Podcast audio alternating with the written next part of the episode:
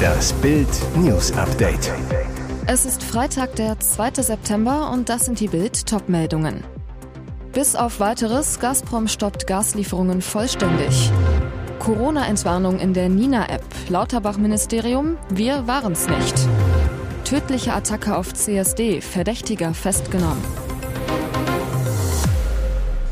Die Gaslieferungen durch die Ostsee-Pipeline Nord Stream 1 werden nicht wie geplant wieder aufgenommen. Das teilte Gazprom am Freitagabend bei Telegram mit. Der vermeintliche Grund? Ein Ölleck, das bei den Wartungsarbeiten entdeckt wurde.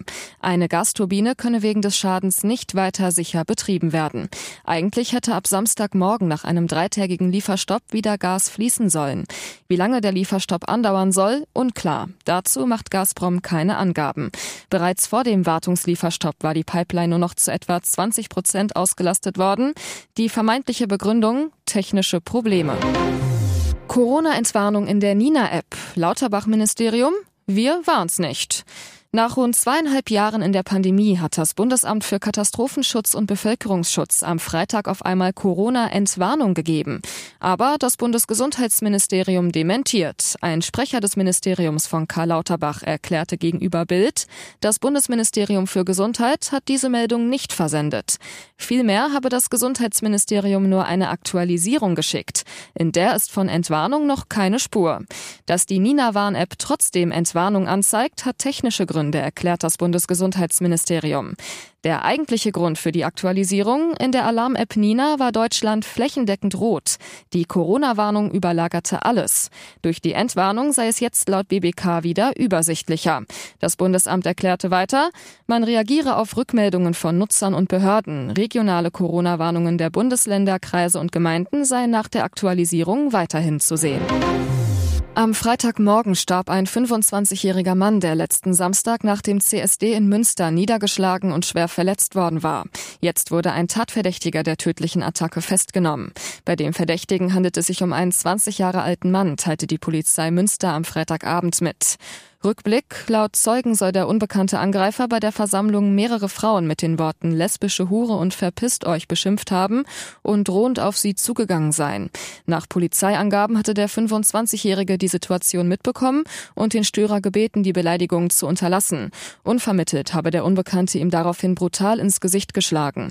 Das Opfer verlor das Gleichgewicht, bevor ihn ein weiterer Faustschlag im Gesicht traf. Dann habe der 25-Jährige das Bewusstsein verloren und sei mit dem Kopf auf den Asphalt aufgeschlagen. Sie fühlt sich schlapp und müde. Weil Amira Pocher ständig die Energie gefehlt hat, hat sie beim Arzt einen Rundumcheck durchführen lassen. Danach die schlechte Nachricht, ihre Blutwerte sind erheblich im Keller. Vor allem die Werte für Eisen, Vitamin D und andere wichtige Vitamine seien betroffen. Alles ist im roten Bereich, erzählt Amira sichtlich bedrückt in ihrer Instagram-Story. Ein Schock für die zweifache Mutter. Eigentlich hatte sie nur wissen wollen, ob sie eine Glutenintoleranz hat. Diese wurde zum Glück nicht festgestellt. Doch etwas anderes bereitet ihr jetzt große Sorgen, denn die schlechten Werte aus der Blutuntersuchung sind nicht das einzige, das diagnostiziert wurde. Dazu kommt eine hormonelle Störung. Was echt komisch ist, meine Nebenniere stößt zu wenig Cortisol aus, also sehr wenig. Das führt natürlich zu dieser Lustlosigkeit, Müdigkeit und Trägheit. Genau das, was ich auch empfinde. Und jetzt habe ich die Antwort, sagt Amira Pocher. Etwas ironisch fügt Amira den Lösungsvorschlag ihres Arztes hinzu, eine Atemtherapie. In Luft auflösen wird sich das Problem damit aber vermutlich nicht. Trauer um ihr Lieblingspony. Wolf tötet Ursula von der Leyens Dolly. Den bösen Wolf gibt es nicht nur im Märchen. Eines der Raubtiere fiel in der Nacht zu Freitag über das Lieblingspony von Ursula von der Leyen her, riss es auf einer Weide ihres Anwesens in Burgdorf-Beinhorn in Niedersachsen, nur etwa 100 Meter vom Wohnhaus der Familie entfernt. Entdeckt wurde der Kadaver am Freitagmorgen vom Ehemann der EU-Kommissionspräsidentin Heiko von der Leyen. Ein weiteres Pony der Familie stand verschreckt daneben, es war verschont geblieben. Ursula von der Leyen, die leidenschaftliche Reiterin ist und in ihrer niedersächsischen Heimat Pferde und Ponys hält, zu Bild. Die ganze Familie ist fürchterlich mitgenommen von der Nachricht. Es ist nicht der erste Wolfvorfall in der Gegend. Erst vor zehn Tagen wurden etwa sechs Kilometer von Burgdorf entfernt drei Ponys von Wölfen getötet. Und jetzt weitere wichtige Meldungen des Tages vom Bild Newsdesk.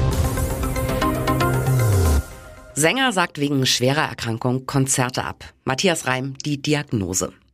Große Sorge um Schlagerstar Matthias Reim. Der Sänger ließ über seinen Konzertveranstalter Semmel Concerts alle Auftritte im September und Oktober aus gesundheitlichen Gründen absagen. Er müsse sich in intensive ärztliche Behandlung begeben. Seit Tagen kämpft Matthias Reim, bereits zum zweiten Mal in diesem Jahr, mit einer hartnäckigen Stimmbandentzündung. Dazu kommt ein allgemeines Gefühl der Schwäche und Erschöpfung. Bild weiß, dieser Zustand hat sich in den vergangenen Tagen immer mehr verschlechtert. Auch ein gemeinsamer Erholungstrip an den Koma See in Italien mit seinem Sohn Julian Anfang der Woche trug offenbar nicht zur Genesung bei. Wie Bild erfuhr, suchte Matthias Reim am Donnerstagabend aufgrund seiner schlechten Verfassung zwei Ärzte seines Vertrauens in Süddeutschland auf. Dort brach er zusammen.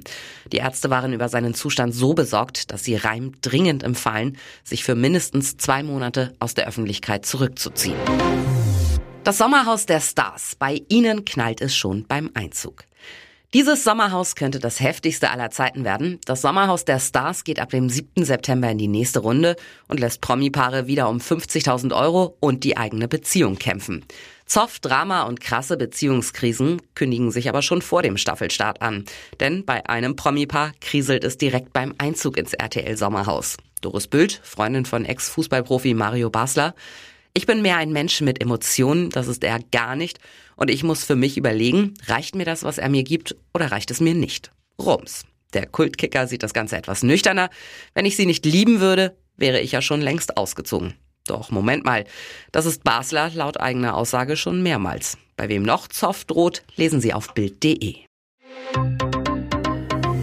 Ihr hört das Bild News Update mit weiteren Meldungen des Tages. Deutscher stirbt bei Immobiliendeal in Holland. Hier kämpft Fabian um seine 100.000 Euro.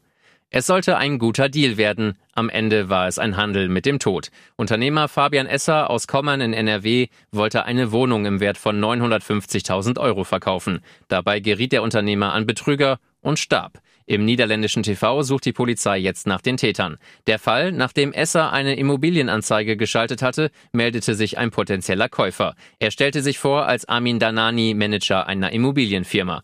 Name, Firma, alles falsch. Man wurde sich handelseinig, es sollten 250.000 Euro in Bar als Anzahlung gezahlt werden, was unüblich ist bei Immobiliendeals. Übergabeort die Gemeinde Kerkrade in Holland.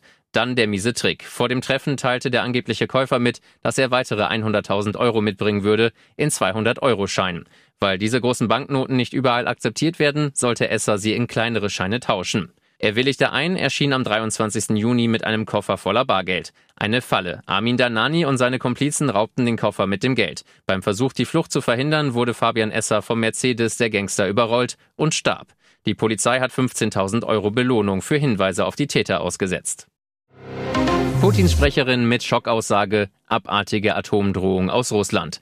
Atomangst. Darauf setzt der Kreml jetzt offen. Nachdem die EU am Mittwoch die Visaerleichterungen für Russen gekippt hat, giftete Maria Sararova, die Sprecherin des russischen Außenministeriums, mit einer kaum verhohlenen Drohung. Ich beobachte, dass die EU jetzt mit einer wichtigeren Entscheidung beschäftigt ist, nämlich ob sie den Russen Visa ausstellen soll oder nicht. Aber Strahlung hat keinen Reisepass. Sie braucht kein Visum, um Grenzen zu überschreiten. Wenn in Saporischia etwas passiert, wird es nicht um Visapässe oder Grenzen gehen, ätzte die Sprecherin.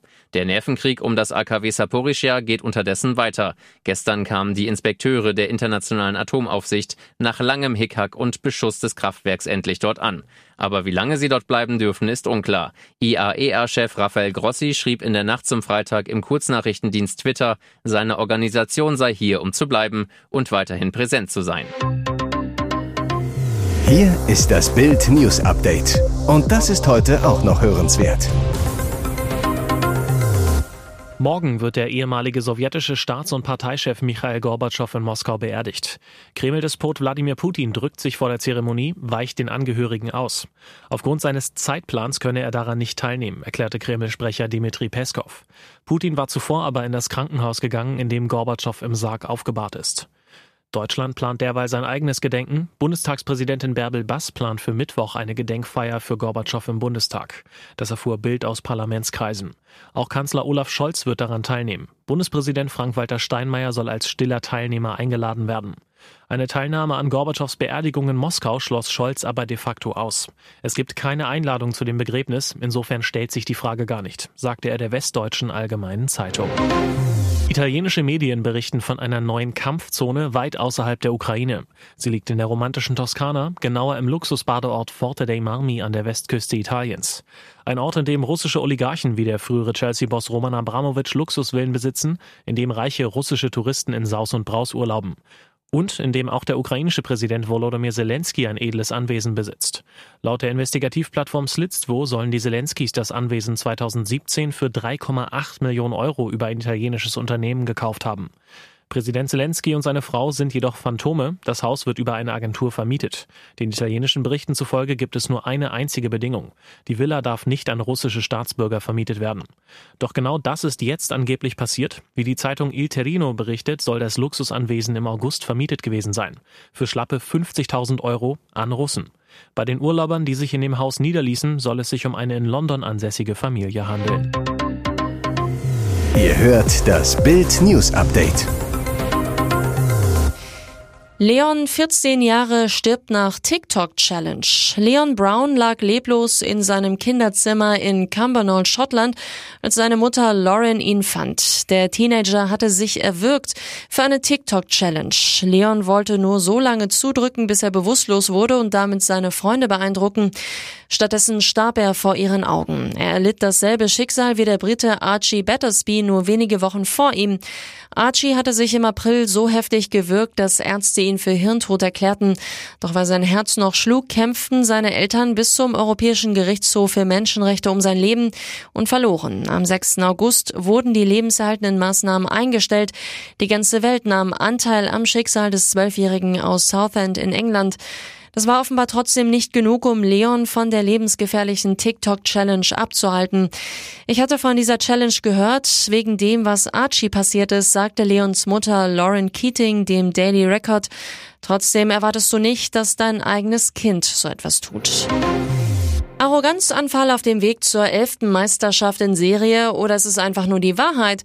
Nach dem 5 zu 0 in der ersten Pokalrunde bei Drittligist Viktoria Köln überraschte Bayerns Sportvorstand Hassan Salihamidzic mit dieser Aussage über sein starkes Team. Wenn Sie sich die Trainingseinheiten anschauen, die sind wirklich besser als manche Bundesligaspiele. So hatte sich früher auch schon mal Ehrenpräsident Uli Hoeneß als Bayern-Boss geäußert. Hat Salihamidzic recht mit seiner Trainingsaussage? Köln-Trainer Steffen Baumgart zu Bild. Bei mir ist das genauso. Du hast im Training oft das Gefühl, dass das von der Intensität her und von dem, wie gespielt wird, eine höhere Qualität ist als in manchen Bundesligaspielen. Bei Bayern auch, weil sie eine höhere Kaderstruktur haben. Und was die Trainer aus Leipzig, Berlin, Frankfurt und Freiburg sagen, lesen Sie auf Bild.de. Weitere spannende Nachrichten, Interviews, Live-Schalten und Hintergründe hört ihr mit Bild TV Audio.